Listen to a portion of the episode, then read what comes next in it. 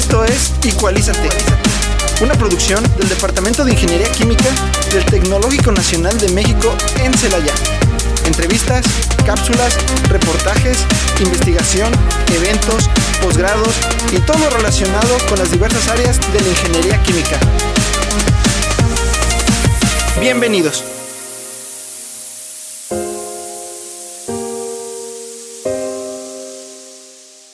¿Qué tal? Muy buenas tardes a todos nuestros escuchas. Este, el día de hoy regresamos nuevamente una semana más con su emisión de Igualízate. Eh, los acompaña su servidor Juan Manuel Martínez Quilo y tengo también de compañía a mis compañeros de carrera, vaya, a, a Pedro Cárdenas. Hola, buenas tardes. Mi nombre es Maritza. Buenas tardes, Tayo Ochoa. Muy buenas tardes a todos nuestros escuchas. El día de hoy esperemos que todo el programa sea de su agrado y, por supuesto, este, que disfruten esta linda tarde de martes 13. Así es, Kilo. Bueno, vamos a comenzar con las noticias. y como ya sabemos, en esta temporada es la tradicional bienvenida de Ingeniería Química, Donas y Café. El Departamento de Ingeniería Química y la Asociación Estudiantil de Ingeniería Química les hace la cordial invitación a estudiantes de Ingeniería Química, estudiantes de posgrado, docentes y personal administrativo del departamento a asistir este 23 de septiembre a la tradicional bienvenida Donas y Café en el Centro Cultural y de Convenciones a las 9 de la mañana, donde se llevará una ceremonia de bienvenida para todos los estudiantes que recién se incorporan a nuestra institución. Al finalizar la ceremonia se les dará su respectiva dona y café. Recuerden siempre traer su termo, su taza, para así evitar el uso de recipientes desechables. Eh, la segunda noticia es acerca de las inscripciones del curso de preparación. Las inscripciones sobre el curso de preparación están abiertas para ingreso a ingeniería y licenciatura. Si conoces a alguien que le interese formar parte del Tecnológico de Celaya en el, en, el periodo de enero-junio de 2023. Y esto va dirigido a los aspirantes quien presentaron examen de admisión del junio de 2022 y no fueron admitidos. También a los o las interesadas en formar parte de esta comunidad estudiantil.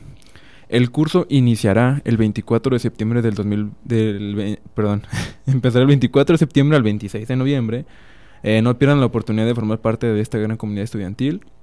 Las inscripciones se realizarán a través del enlace eh, dep.itcelaya.edu barra view barra al, finalizar el registro, deberán continuar con los pasos que se indican en la siguiente página. Eh, sites.google.com barra itcelaya.edu.mx barra curso de preparación. Como tercera noticia tenemos la tradicional Kermés del 15 de septiembre y para conmemorar las fiestas patrias este 15 de septiembre los grupos estudiantiles y Comité Administrativo Tecnológico Nacional de México en Celaya los invita a la tradicional Kermés con los exquisitos platillos de orgullo mexicano. La Kermés iniciará a las 11 a.m. El lugar de la Kermés será en Campus 1.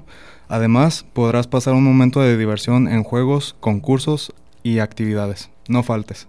Y como última noticia tenemos Global Startup. Eh, Global Startup es un programa de juventud, Juventudes Guanajuato en colaboración con Ashka México que busca emprendedores y empresarios jóvenes guanajuatenses con ideas innovadoras con el fin de generar proyectos productivos por medio del desarrollo de un modelo de negocio basado principalmente en la sustentabilidad e innovación.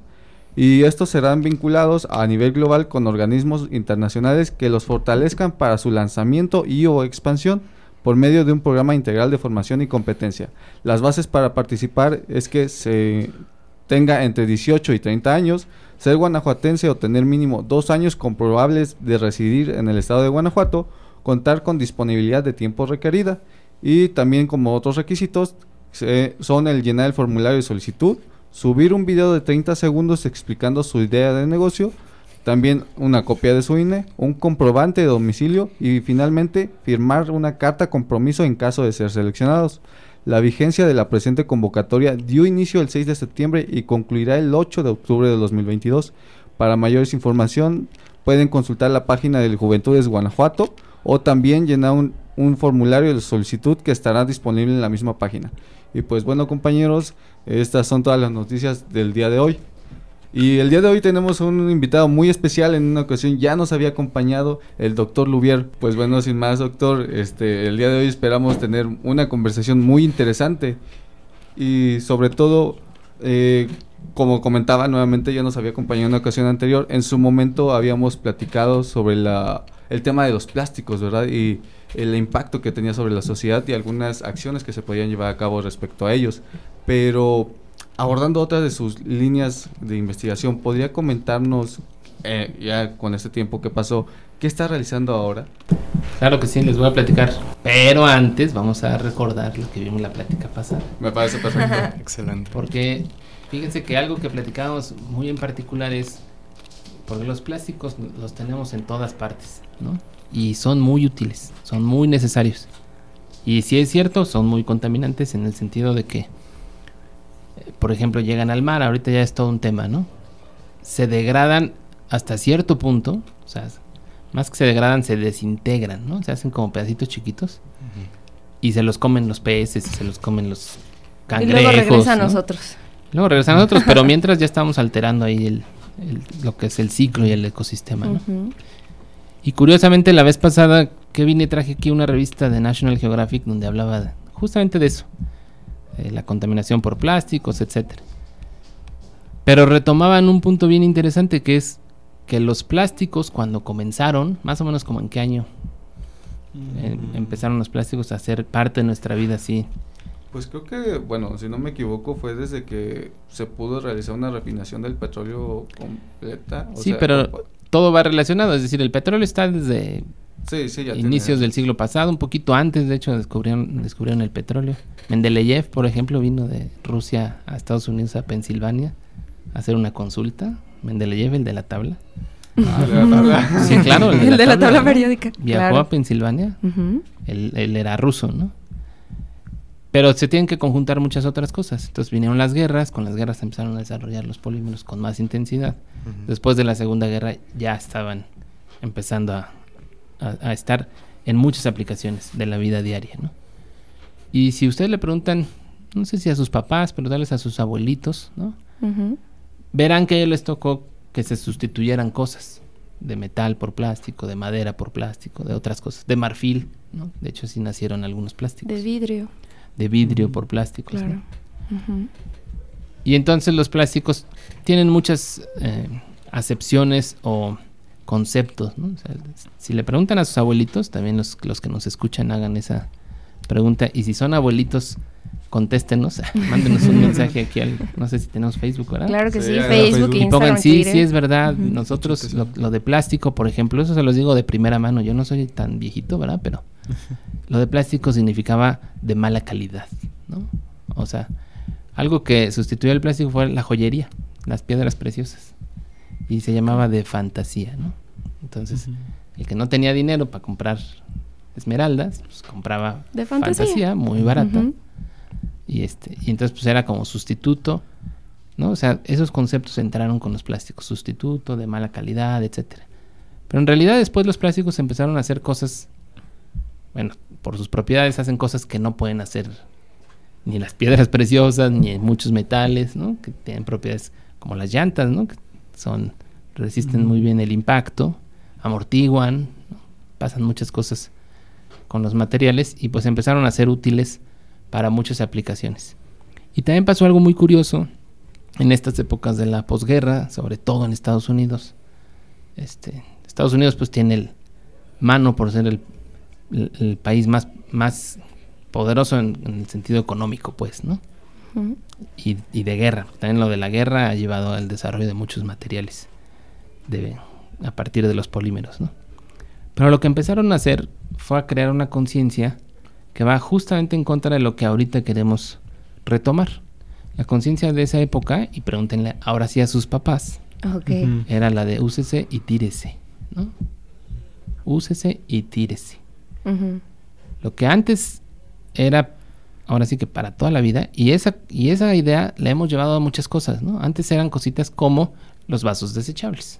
Ahorita mencionabas, Sí. traigan su termo para no usar vasos desechables. Porque efectivamente, ¿cuánto, digamos, en costo-beneficio, si lo quieren ver digamos, desde el punto de vista de conceptos de finanzas, cuánto tiempo usamos el vaso para el beneficio, ¿no? ¿Cuánto tiempo se puede tomar uno un cafecito en un vaso? Cinco minutos. Cinco minutos y tal vez es mucho. Bueno, se te vuelven a servir otro, ya fueron 10 minutos. no pasa de una hora y lo tiramos. Porque no lo lavamos. Porque tampoco está bien visto lavarlo y porque además todo el asunto de no es, no es tan fácil lavarlo. Porque el vaso del que estamos hablando específicamente, que es el de Unicel, pues tiene muchos poros. Y obviamente ahí va a haber, puede haber acumulación de bacterias y muchas otras cosas que pueden pasar, ¿no? Pero entonces empezó con esta cultura de úsese y tírese. ¿Para qué tener un vaso de vidrio si puedes tener un vaso de plástico? Cuando el vaso de vidrio, pues no es que tú- te dure toda la vida, pero duraba mucho más que cinco minutos, ¿no? Claro. Claro. Y entonces ese concepto, para, para mala fortuna nuestra, y no quisiera meterme con cuestiones económicas porque no es mi área, pero junto con el capitalismo, de, capitalismo la base es vender. O vendes más, o, o vendes más cantidad, o vendes más caro para tener mayor ganancia. Ustedes vean, yo doy la clase de, de proyectos de inversión, que se llama, se, se llama Ingeniería de Proyectos en nuestra retícula, pero todas las carreras aquí en el Tecno la tienen, y es, es Ingeniería de Proyectos, se llama Evaluación de Proyectos de Inversiones, el tema, de- así están los libros, ¿no? ¿Qué hacemos? Evaluamos cuánto vamos a vender de un producto, de un vasito desechable puede ser, ¿no? De una pluma, de un litro de gasolina, de lo que quieran, cualquier producto se evalúa. Y después evaluamos los costos y tenemos que sacar, sacamos las, las finanzas, ¿no? La cuestión de números y sacamos la utilidad. Cuánto vamos a ganar, ¿no? Y está bien sencilla la regla, el, el- el punto de equilibrio. Cuando lleven esa materia, acuérdense de esto. Punto de equilibrio es una gráfica que, que se va abriendo los costos contra los ingresos. Se van alejando conforme crece. O sea, mientras más produces, más utilidad. Porque así está definida la, la ecuación y así es en realidad. Porque realmente estás dividiendo todo lo que estás utilizando para producir entre muchos más y entonces la ganancia crece. Porque vendes más. Cada una de esas cosas te cuesta menos producirla y ganas más. Mayor utilidad. Entonces, la idea que subyace es esta, vender más y vender más y vender más. Entonces, para que vendas más, pues necesitas que el que esté comprando necesite algo. Y qué mejor que necesite algo que él mismo fue a tirar a la basura. ¿No? Qué Claro. mejor que necesites Ujú. algo que compré esto, ya lo tiré. Pues ahora necesito otro porque ahora me voy a tomar otro café. Entonces tengo que comprar otro vaso. Y ya lo tiré. Y mañana hay Lo gente que compra vasos diario, Ujú. ¿no? Sí, claro. Y, ese es, y eso, eso, es, eso es con lo que hay que trabajar en la parte de, de polímeros y de contaminación, ¿no? Porque no nada más es con los plásticos, lo hacemos con muchas cosas, ¿no? Pero básicamente los plásticos son los que han dado pie a que esto suceda. Ustedes piensen, una de las grandes contaminantes es la industria de la moda. Ahora se habla mucho de eso, yo la verdad es que no sé mucho del tema tampoco. Pero lo que le critican es, ya pasó de moda, tus zapatos que traes, ya Ya. están, ya están, ya, digamos, te veo feo, porque pues vienen de otro color, y ahorita la moda de este otoño, no sé, ya ven que es primavera, verano, otoño, invierno. Sí. Ahora ya no es ese color, ¿eh? Ahora es un color más bajito y más no sé qué, entonces tal vez no los tiras, pero los guardas y te compras unos nuevos. Entonces la industria de la moda no se refiere a que no haya ropa, ¿no? Sino que ni siquiera la hemos utilizado un cierto tiempo y ya estamos cambiándola por otra. O sea, es este mismo concepto úsalo y tíralo, úsalo y tíralo, cámbialo, renuévalo. ¿Quién de ustedes habría pensado que íbamos a tener que renovar el refrigerador también por épocas? O la estufa. ¿Sí lo habían pensado? No. Sí. No. ¿No? Y el coche. Pues que ya está viejito el ¿no? coche. Pues ¿y qué tiene que esté viejito? Camina bien, funciona bien. ¿no? Funcional. Aún sirve. Desde el punto de vista de, de la materia que les dije, de inversión, el peor negocio es vender su coche y comprarse uno nuevo. Es el peor negocio. Porque hay que poner un chorro de dinero de diferencia. ¿no? Entonces, una empresa compra unas máquinas. Yo creo que ustedes han ido de visita industrial y han visto máquinas que están cayendo. Porque el concepto financiero es que la máquina tiene que producir hasta que ya no pueda. ¿no? De día y de noche, porque nos costó, invertimos en la máquina, tiene que Tiene estar que produciendo producir lo que tiene que 100, estar produciendo de día y de noche. Claro. Entonces el coche hay que utilizarlo, claro, hay que darle mantenimiento, ¿no? Y yo creo que un coche bien cuidado puede durar 30, 40, 50 años. Hay coches que son de colección ahora, ¿no? De hecho puede pasar a ser coche de colección y valer más, ¿no? Ya desde el punto de vista económico. Pero hasta los coches son de úsese y tírese. Ya está feíto porque la nueva camioneta o el nuevo coche ahora, pues ya no tiene esa curvita que tenía el otro, ahora la tiene al revés. Y el foco ya está más salido y, o ya está más rojo. O ya trae LEDs que son como una tirita, ¿han visto que ahora son, no son Ujú. foquitos, son Claro, tiritas? Ay, qué bonito. Entonces hay que comprar el nuevo, ¿no? Claro. Entonces, pues tal vez ahorita reciba yo pedradas de parte de todos los, de los que producen bienes y servicios, pero finalmente es, es más una cuestión como filosófica. Es cómo, ¿Qué hacemos con los recursos y por qué tenemos que estar haciendo, utilizando casi nada y tirando? ¿no? O cambiando y sacando otro nuevo, comprando uno nuevo. Entonces la parte de, de por qué está contaminado el mar, pues porque tenemos, básicamente está contaminado con los famosos desechables, ¿no? Ujú. Es- Sí, las bolsas. Plásticos de un solo uso. Sí. Y los que no son tan de un solo uso, hay computadoras, llantas, Sí. piezas de autos, ¿no? Un celular Pero que eventualmente son de, ya son de UCC y tírese, ¿no? El celular Sí. es lo mismo, el celular. Sale nuevo Cada y ya año. lo queremos todos. Sí, cada Y año pero, no es, pero no es que lo quieras, además. No es que yo diga, ay, ahora quiero el nuevo porque trae cinco cámaras en la parte de atrás en lugar de tres, ¿no? No, ya no le puedes poner cosas. Quiero ponerle algo que necesito una aplicación y ya no puedes porque ya no es O sea, como que compatible. te obligan a... sí. la, fa- la famosa, el famoso concepto de obsolescencia programada, ¿no? Así O es. sea, estos productos van a durar un año. Y ahorita ya te avisan, ya no le vamos a dar a- este servicio al Windows servicios. XP, ¿verdad? Y al Windows 7 y al Windows no sé qué. Y eso ya va a estar fuera, ya nosotros, yo lo hice, yo te lo vendí, pero ya, porque ya tiene 5 años. Ya está muy viejito. Ya está el Windows 14. o- Ahorita vamos en el 11, ¿no? Sí. Ese es el que quiero que tengas, porque ese es el mero bueno, dicen ellos, ¿no? Entonces tenemos que hacer muchas cosas también por obligación del, Así es. del entorno, ¿no? Y bueno, eso sería respecto a los plásticos. Ya no abundemos más porque si no, no, Porque nos vamos la hora. si no, no les voy a platicar del, del cromo. Pero lo que estamos haciendo en el laboratorio, el laboratorio se llama Laboratorio de Biopolímeros y Biomateriales. Entonces, básicamente lo que queremos ahí es utilizar recursos naturales como plásticos, perdón, polímeros de origen natural y hacer aplicación para diversas aplicaciones y nos hemos metido ahora en aplicaciones de, de limpieza del agua y específicamente de remoción o para eliminar metales pesados. Hay un chorro de metales pesados, ¿verdad? A ver, díganme unos metales pesados, ustedes que son químicos. Pues De el la plomo, De la ejemplo. tablita El periódica. cromo. Plomo, Plomo. cromo, arsénico. Arsénico. Que arsénico es- no, es, no es metal, ¿verdad? Pero lo metemos en la categoría de metales pesados, ¿no? Que es no metal. Oh. Arsénico, plomo, mercurio. Cromo. Mercurio dije. Cromo ya lo dije. Cromo, cadmio. Mercurio. Sí, Ah, también. ¿no? También.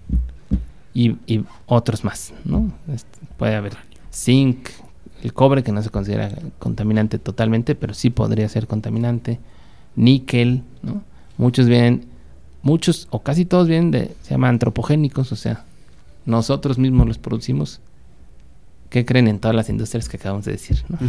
para hacer refrigeradores, para hacer estufas, para hacer automóviles, para hacer celulares, ¿no?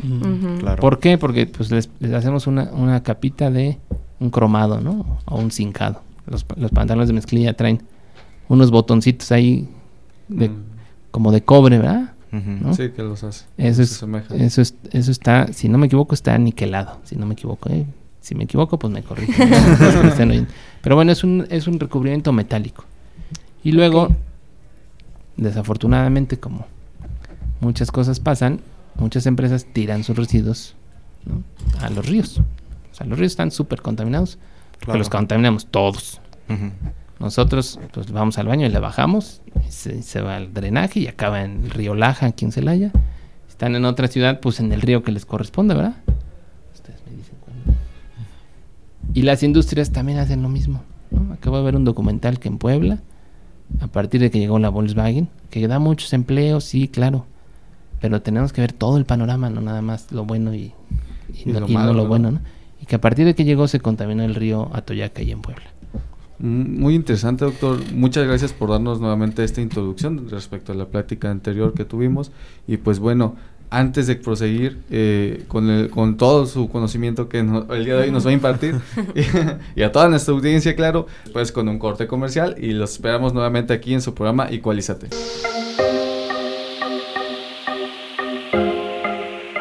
Esto es. Equalízate.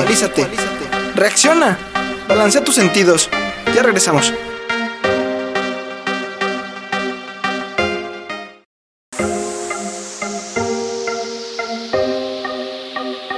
Esto es Equalízate. Equalízate. Reacciona. Balancea tus sentidos. Estamos de regreso.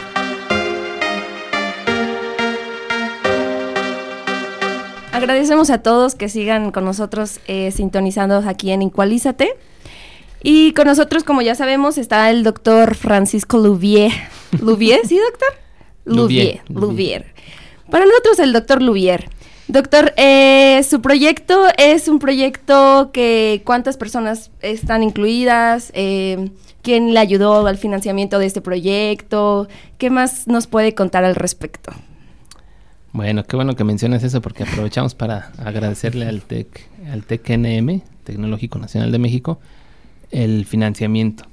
Tengo ahorita y voy a leer el título del proyecto que está por terminar, que se llama Preparación y caracterización de materiales a base de quitosan mediante diferentes técnicas de manufactura para perlas o nanofibras. En que este en palabras comunes, ¿qué sería? Bueno, déjame decir, la clave es la 13423.21-P para que salgan ahí los agradecimientos. En palabras comunes, es, aquí es elaborar a partir de quitosan. Quitosan es un polímero de origen natural.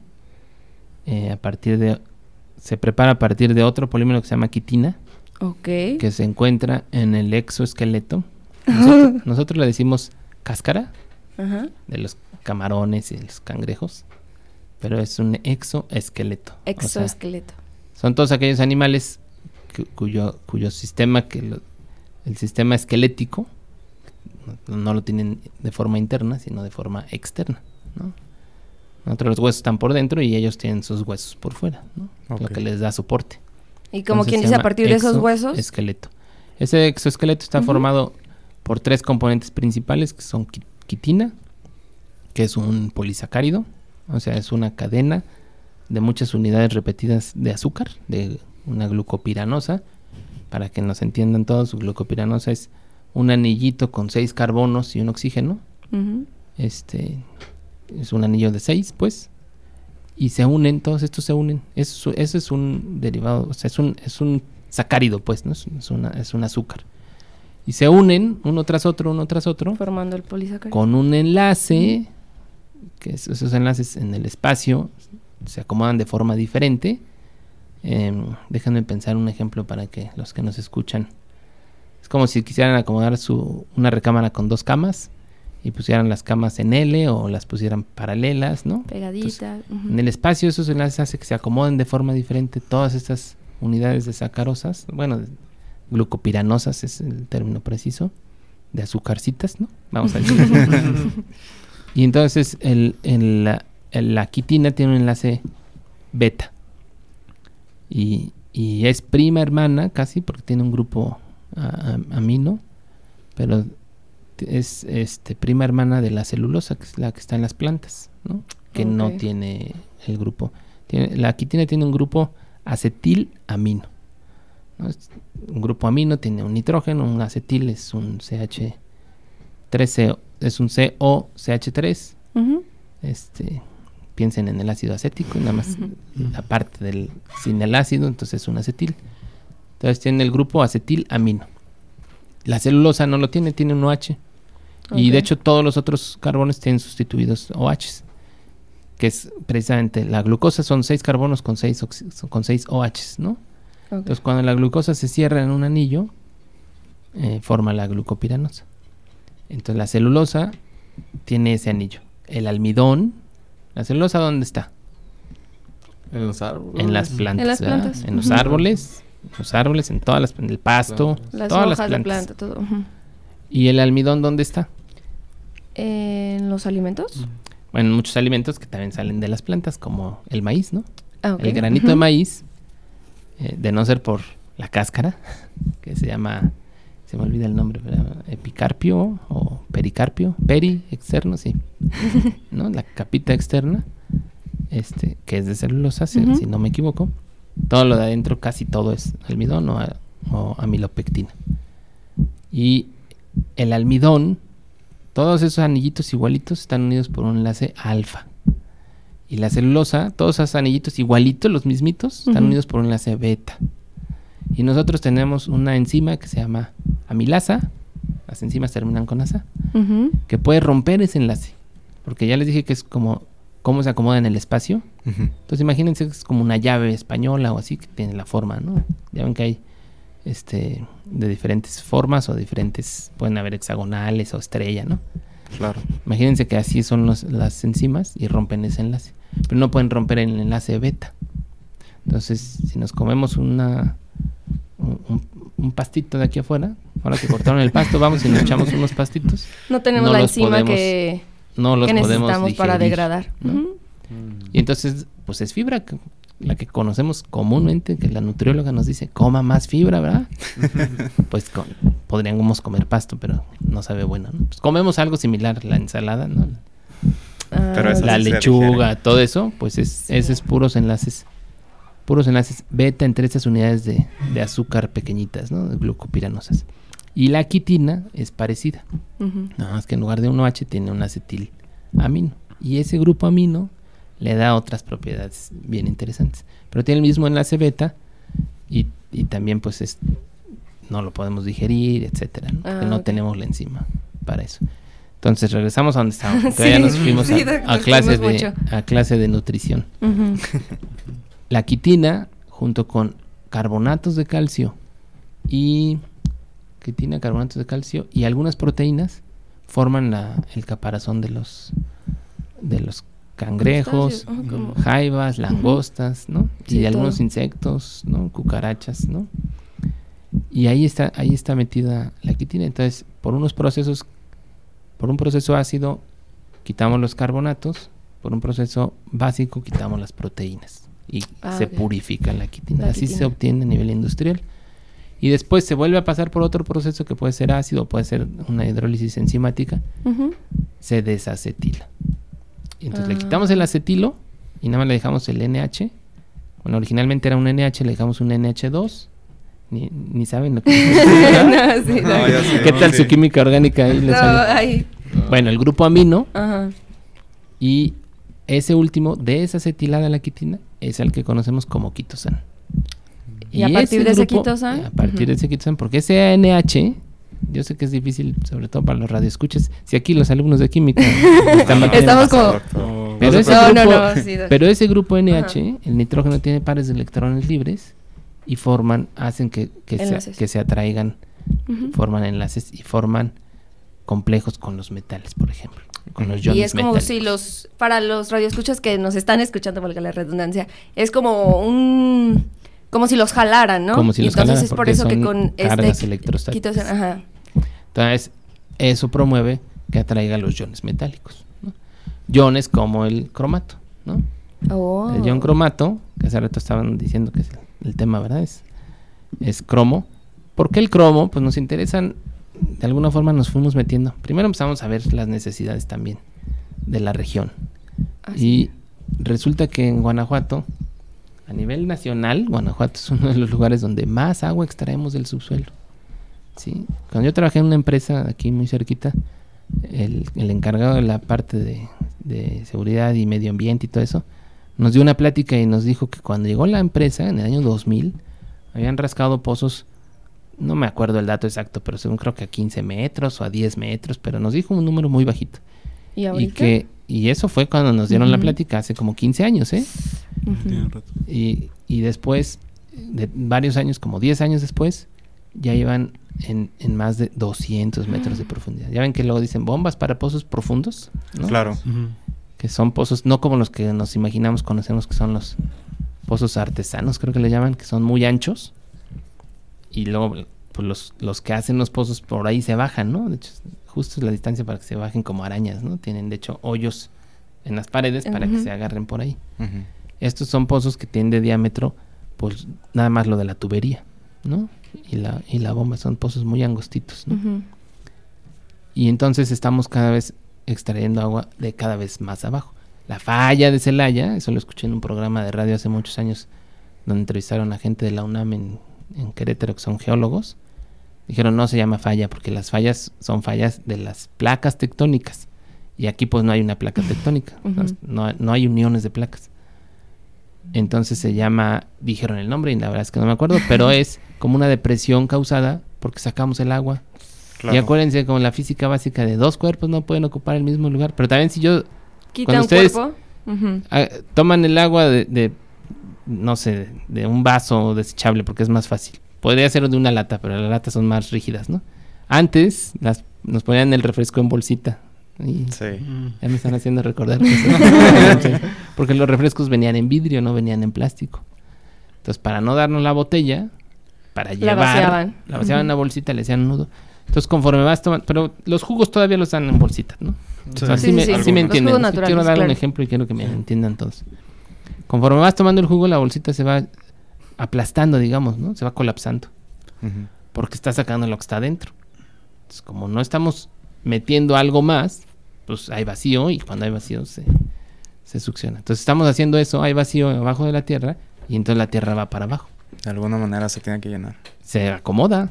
Y entonces la diferencia que tenemos en, en nuestra falla, entre comillas, ¿verdad? Que no es falla. Pues ya son como, en algunos lugares, son, yo creo que son como tres metros. No sé si ustedes han llegado a ver en la Alameda por ahí. Ah, sí, sí. La diferencia, y además son varias. Y que año con año va a seguir. Sí, pues decreciendo. mientras sigamos sacando el agua, Claro. Claro. mientras sigamos sacando más agua, balance de materia, ¿verdad? de la que está regresando, pues eso va a pasar ahí. La acumulación es la derivada negativa, ¿no? Y doctor, Entonces con- hace un vacío. ah, perdón por interrumpirlo. No, síguele, sigue. Este, con esto que nos comenta de la falla de Celaya y vaya, el- la extracción de agua, imagino que uno de los problemas o que se ha percibido con esta extracción es precisamente la cantidad de metales pesados que hay en esta agua. Lo que pasa es que mientras más, más profundo, Ah, encontramos otras cosas que Claro. antes no había. El arsénico que hay en, en- en la zona es porque estamos rascando muy profundo. No, no es debido a que, lo, a que estemos contaminando el agua nosotros. Bueno, es lo que, es, lo que se ha estudiado y lo que se sabe, pues, ¿no? Por procesos naturales, el arsénico ya está en ciertas capas y entonces estamos sacando el agua donde ya esa agua tiene arsénico, ¿no? ¿Y en su proyecto el porcentaje de cromo que retira es total o cómo lo está Pues, midiendo ahí? Lo que pasa es que eso depende de muchas cosas. O sea, no es que se re- no es que se remueva el total del cromo, de hecho, pues como en todos los procesos de separación, Ujú. también como buenos ingenieros químicos, eso Así sí lo sabemos. Pues mientras más quieres separar, más costoso es Más todo. caro, claro. claro. Entonces aquí la intención, la idea general es utilizar residuos de biomasa. Este quitosan es interesante, por un lado por lo que les explicaba del grupo amino, del nitrógeno que tiene ahí metido, pero por otro lado porque es residuo de la industria alimentaria, del- de la industria del camarón y de todo esto. Por ejemplo, cuando ustedes van a, a tomarse un coctelito, pues ya no trae el- la cáscara, ¿no? El exoesqueleto. Alguien ya se encargó de, De lavarlo, limpiarlo. limpiarlo. Ujú. y vendérselos camarón para cóctel. Y Así todas- las cáscaras pues las va a tirar a la basura. Ujú. ¿no? Entonces la intención es esa, utilizar residuos de otras industrias. Por ejemplo, estamos en el, en el laboratorio, estamos trabajando con eh, fibra de coco, fibra de agave.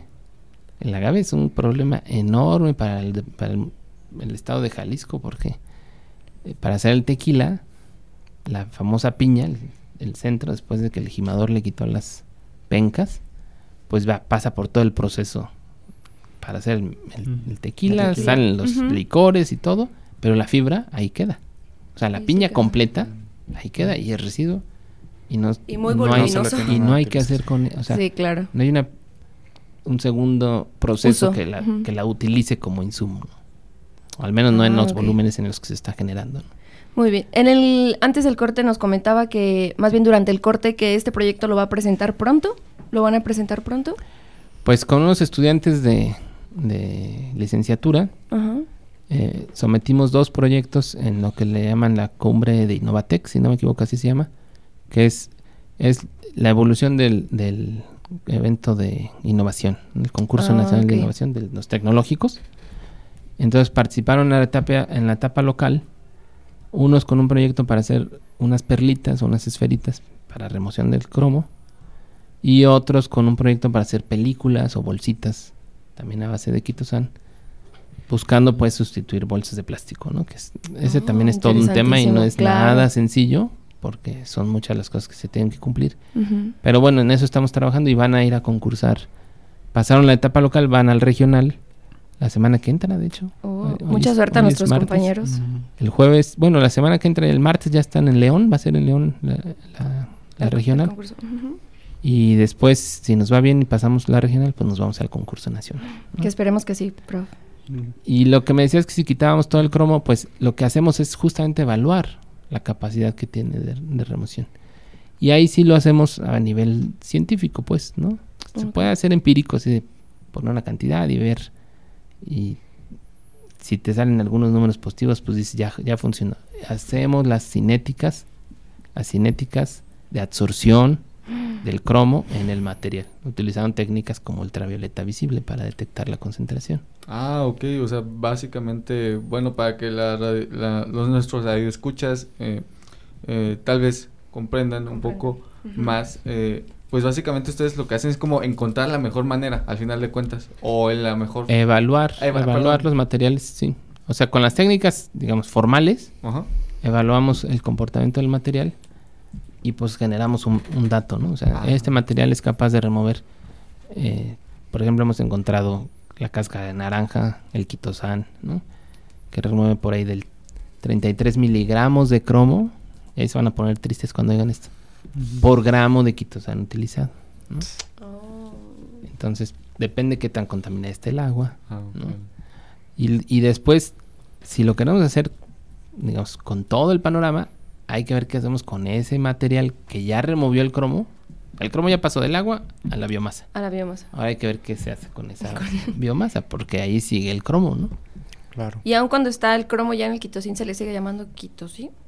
Sí, porque solo está absorbido. Ah, o ok, sea, se puede se puede desorber, por ejemplo, Ah, perfecto. y volver a utilizar. En, en algunas partes se, se Y aún en el plan de qué se haría después ya con esa biomasa, con el cromo absorbido, ¿ya han pensado o todavía está en el futuro?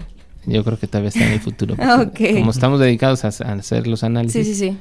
pero lo tenemos pues en el panorama. ¿no? O sea, ¿qué se puede hacer? Por ejemplo, el, el- una opción es quemarlo, ¿no? Que sirva de combustible, Ujú. pero hay que evaluar en, en los niveles de, de- de calor, digamos, a qué temperatura, porque eh, también puede evolucionar en la en forma de gas los metales, ¿no? Ah. Entonces, se, digamos, se pierden, contaminan ahora la atmósfera, ¿no? O si no se pierden y quedan como residuos, ya ven cuando hacemos cenizas en el laboratorio, lo que queda es lo que no se quema, lo que no es orgánico, ¿no? Entonces podría quedar como residuo de la combustión. Ya Ah, se ok, utilizó la parte orgánica, sería la biomasa, ya sea fibra de coco, todo lo que les dije, cáscara de naranja, etcétera. Podría dársele pues un segundo útil- u- uso utilizándolo como combustible en alguna industria que, que necesitan energía, ya, se, ya se utilizó la energía para su otro proceso y los residuos, todo lo que queda de las cenizas, tienen cromo. Entonces, ahí habría que analizar si, si, se, si se convierte, si hay una reacción de óxido de reducción y se convierte en cromo cero y se pudiera recuperar. Finalmente se, te- se podría volver a usar El cromo, claro. en otros procesos como los cromados, por ejemplo. ¿no? Claro. O sea, la idea es que entre en un ciclo. La cuestión es que es tan poquito que no es redituable. Ese es- o sea, por ahí va siempre el tema, ¿no? Pero hay que analizarlo, hay que evaluarlo, hay que ver qué, qué tanto es o no es redituable y qué tanto, por ejemplo, qué tanta capacidad calorífica pueden tener estos materiales. Son diferentes materiales, van a tener diferente capacidad calorífica, como para que se puedan utilizar en alguna industria que diga, sí, sí los, sí los ocupo. Si tú le dices, no, la capacidad calorífica es muy bajita, pues no me va a servir. Entonces, Sí, no. Hay mucho que analizar como, como una, dicen en inglés, el big picture, ¿no? Como, como todo el panorama, ¿no? Panorama. Toda la, toda la visión en conjunto, ¿no? Y pensar en un ciclo. Que nos dio en la torre, que hablábamos hace rato de los plásticos, era pensar lineales, ¿no? Y ahora lo van a estar escuchando, van a hablar de economía circular.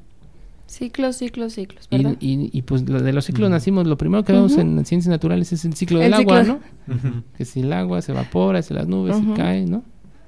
Entonces todo tiene que entrar en ciclos para que de veras sea renovable o reutilizable, ¿no?